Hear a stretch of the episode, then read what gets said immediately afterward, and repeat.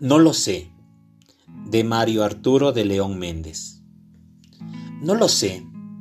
No sé si podré ver la sonrisa de los niños, oír sus primeras palabras, contemplar sus primeros intentos de caminar, sobresaltarme con sus primeras caídas, compartir sus duros momentos cuando empiecen a leer y escribir sus primeras letras. No lo sé.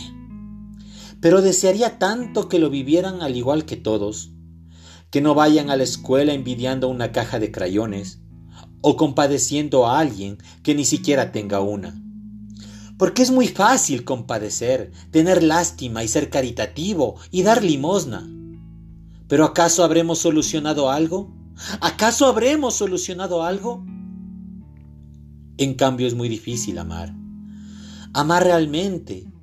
Pero es tan lindo y por amor a los pobres, los niños desamparados, todos los oprimidos del mundo, por amor a ellos tenemos que decir, aquí están mis manos, aquí estamos, presentes en las luchas del pueblo, presentes en la lucha para erradicar por completo este sistema de opresión y hambre, presentes para no sentir ese sentimiento pequeño burgués de lástima hacia nuestros hermanos presente para empuñar un fusil cargado de amor con el cual tengamos que matar y tengamos que morir.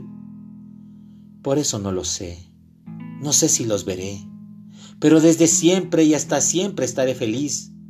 Porque aunque no los vea, ellos sí verán el amanecer del gran día, que inundará nuestro pueblo de amor, paz y justicia.